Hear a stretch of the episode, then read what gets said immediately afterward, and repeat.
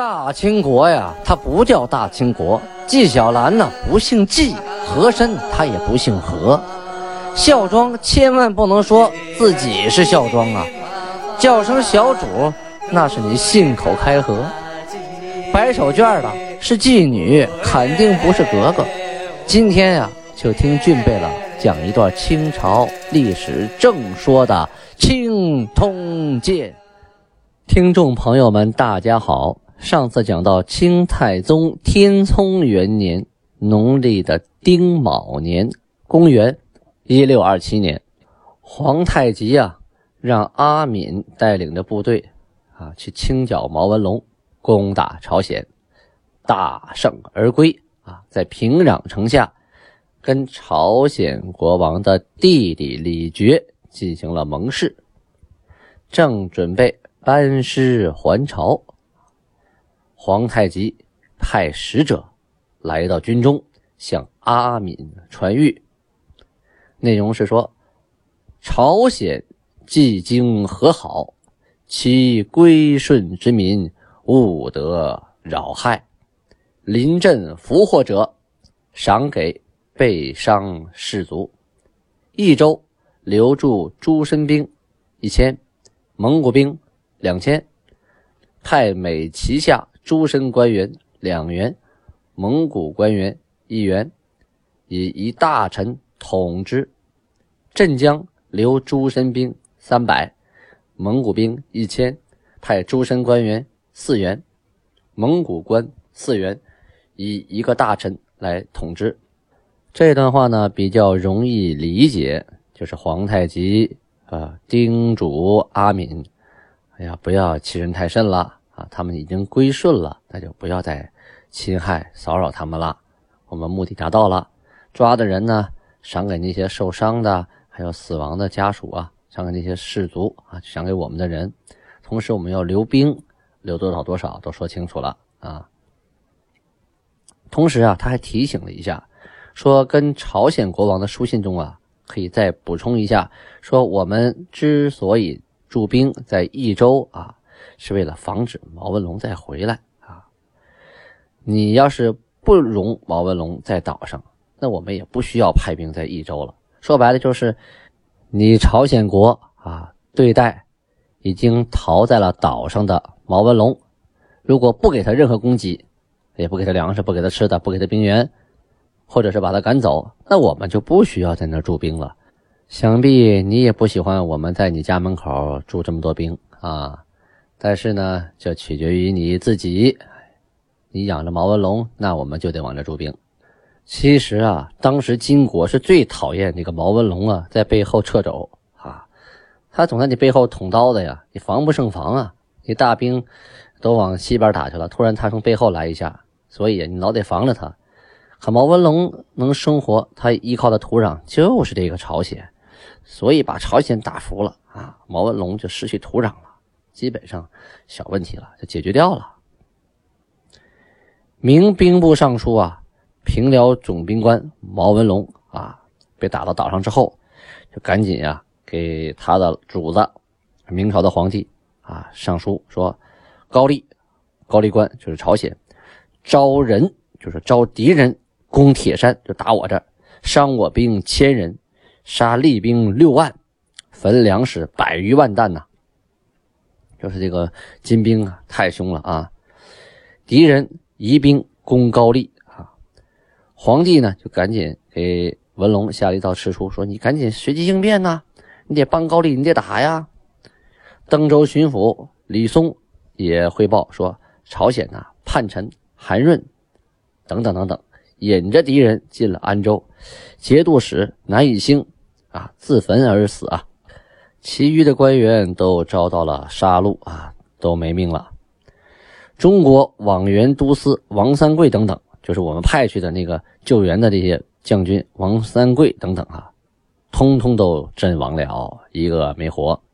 又奏报说，益州、郭山、灵汉山城等等都被破了，平壤、黄州不战自溃。都跑光了，敌兵直抵中和，游击出黄凤之间，啊，又分向云从，这云从指皮岛啊，攻略毛帅，国土及市民迁于江华岛以避难。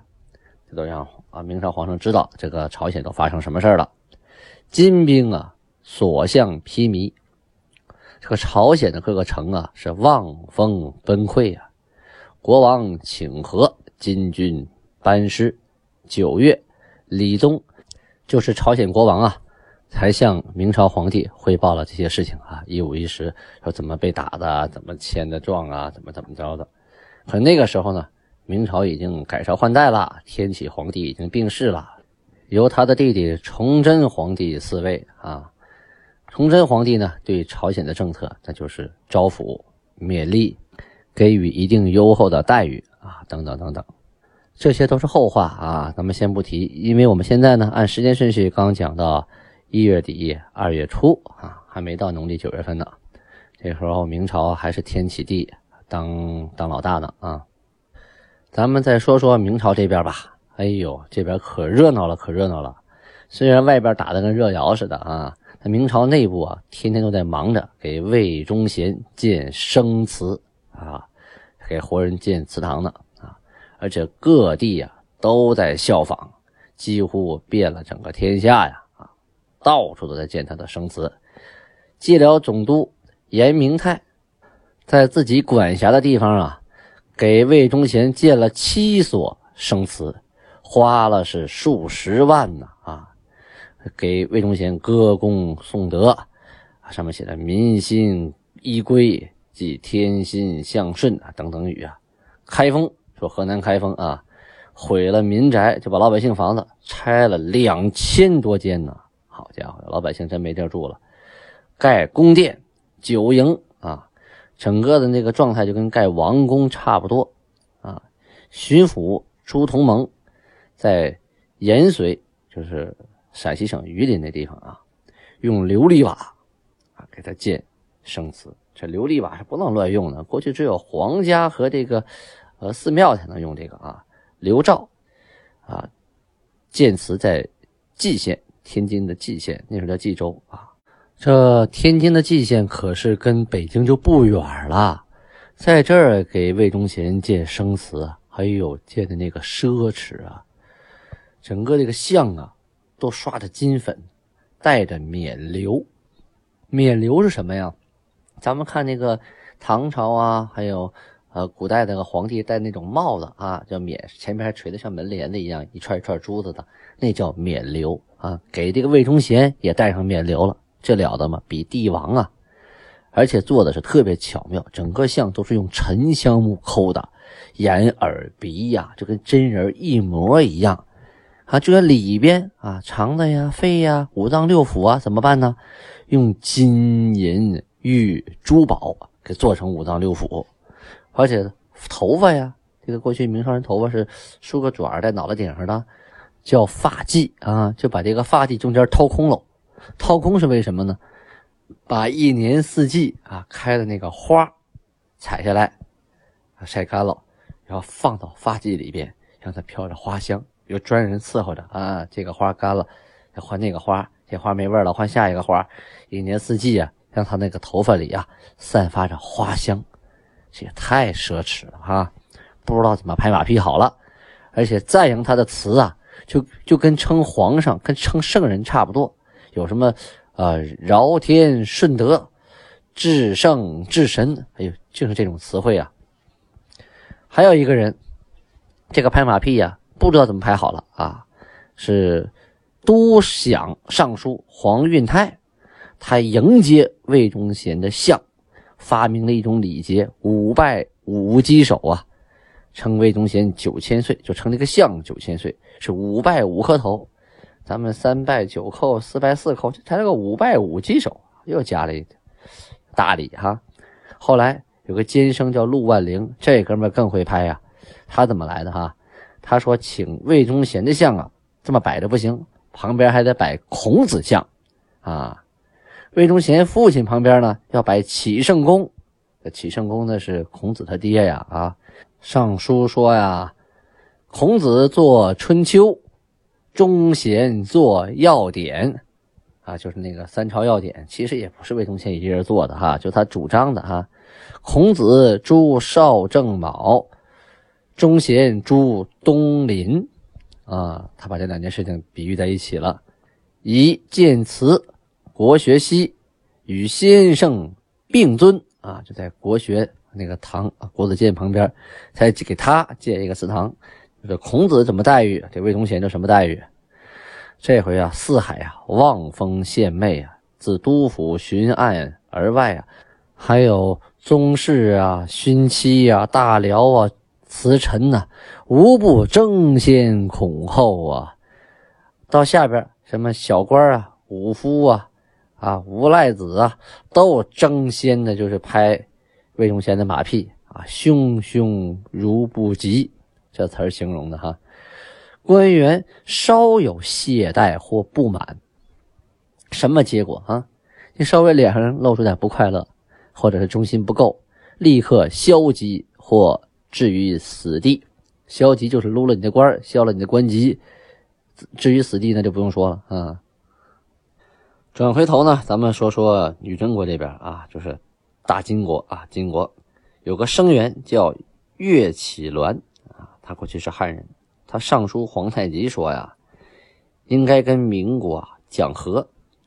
要是不讲和的话呀，恐怕咱们国人呐都会跑光了啊。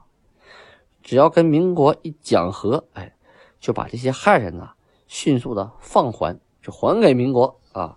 要不然呢，就把他们的土地啊、房屋啊、原来的地方都按照原样还给他们啊。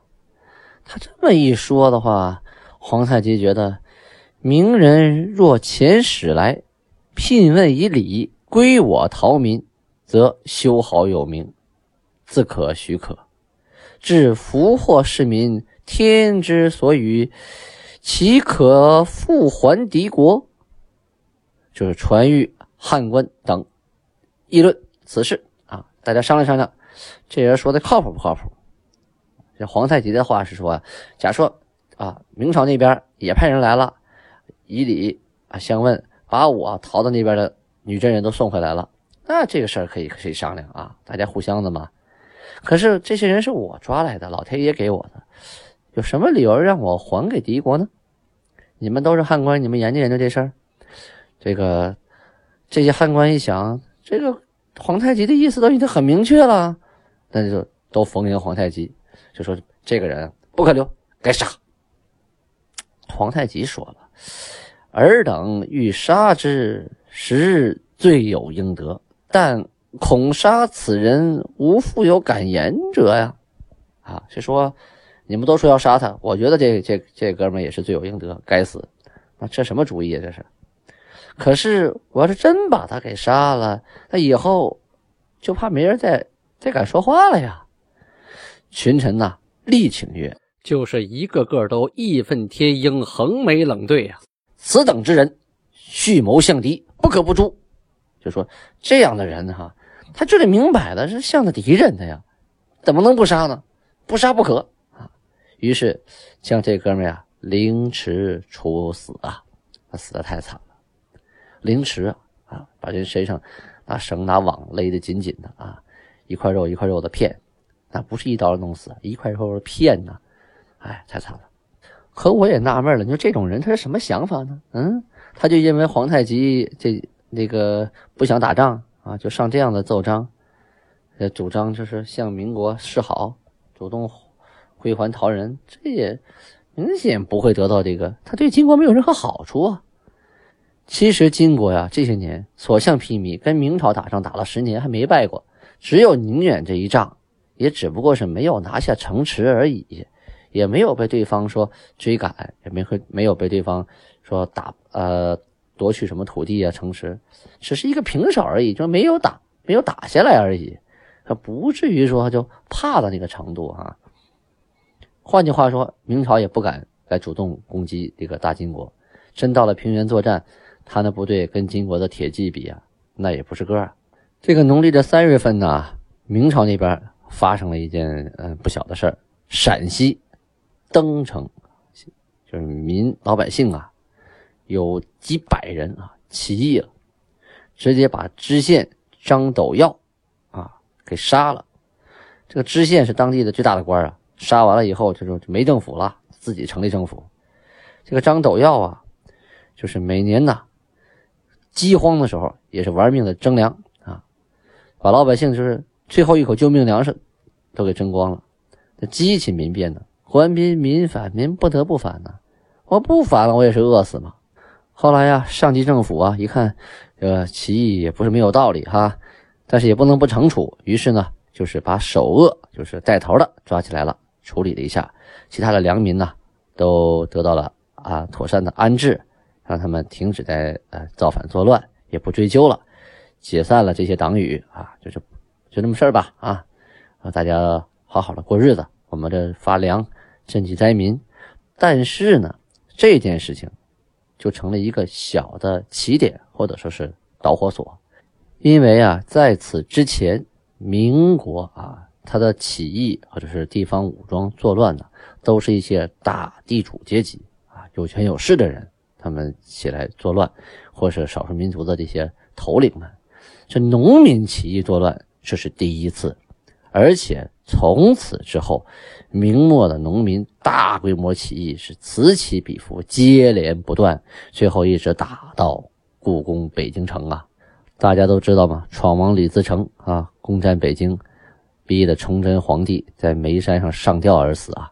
啊，这是后话啊。咱们接着说青铜剑，到了四月初八，档案记载，皇太极呀让明朝的使臣呢回宁远，就回到辽宁省兴城。这个这使臣是干什么的？前面咱们提过，说皇太极呀为了议和啊，给袁崇焕致了一封书信。袁崇焕呢找个借口说：“你这个词啊，这边大金国，那边大民国，这明显不对呀！你怎么能和我们相提并论呢？”所以啊，你这个词词语礼貌不周啊，言辞不公，我不接受，给还回来了，就派这个使者还回来了。本年的正月的时候啊，又曾经派方吉娜、温塔什这两个人给袁崇焕又送去了一封书信，上面写着：“皇太极之书袁大人，我两国所以购兵者，因昔日而驻辽东。”啊，此处指辽辽宁省的辽阳城啊，还有广宁各官尊尔皇帝如在天上，自视其身犹如天人啊，致使天生诸国之君莫得自主，不堪凌辱啊！啊，这是一小段是说呀，当初你们在呃，就是辽阳住着，在广宁住着这些官啊。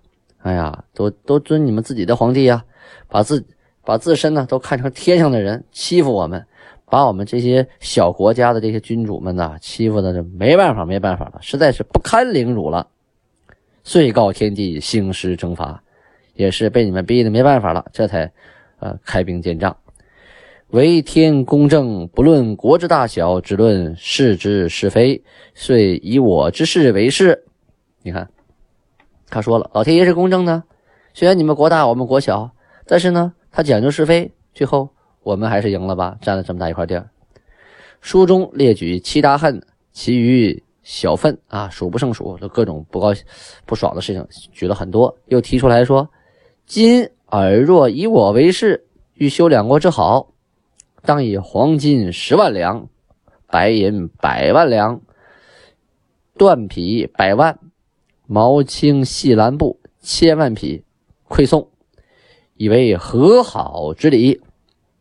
什么意思？就是你们想不打了是吗？好，价钱是黄金十万两，白银百万两，缎匹百万，毛青布千万，这就是你和好的代价。以后我也不打了。计和之后啊，这还不算哈，每岁两国彼此馈赠，就是说以后每年两国之间都要互相的那个给东西啊。我国以东珠十颗，貂皮千张，人参千斤馈尔；尔国以黄金一万两，白银十万两，缎十万匹，毛青布、蓝布三十万匹送我。这句话我就不解释了，很好明白哈。若欲修好，则誓诸天地，永始勿虞。啊，就是你要想好了，那咱们就发誓啊，起誓。尔既以此言。转奏尔皇帝，否则是尔仍愿兵戈也。就是我说的话，请转告给明朝的皇帝，要不然那就是还想跟我打呗。嗯，这个袁崇焕呢，这不敢自己拿主意，赶紧向上奏报，得旨说上面怎么说的？说亲帝当谕令还，叛人当谕令献，当不止去建号，奉正朔。一纸遗书，数字改换，便可示汉消夷。皇帝的意思是说呀，想求和也行啊，亲我的地盘还我，抓我的人啊也还我。同时呢，你们国号也要调整一下，呃，要把名号正了。你这个现在叫的名有点超越你的那个位置了啊，大清国和我们大明国有点并驾的意思了。同时呢，你要的那些东西数字还得改换一下，这样我们就可以冰释前嫌了。方吉纳、温塔什啊，从宁远回来，带着明朝的使臣杜明忠啊。这个杜明忠呢，他带着两封书信，一个是袁崇焕写的，一个是李喇嘛写的啊。李喇嘛以前来过啊。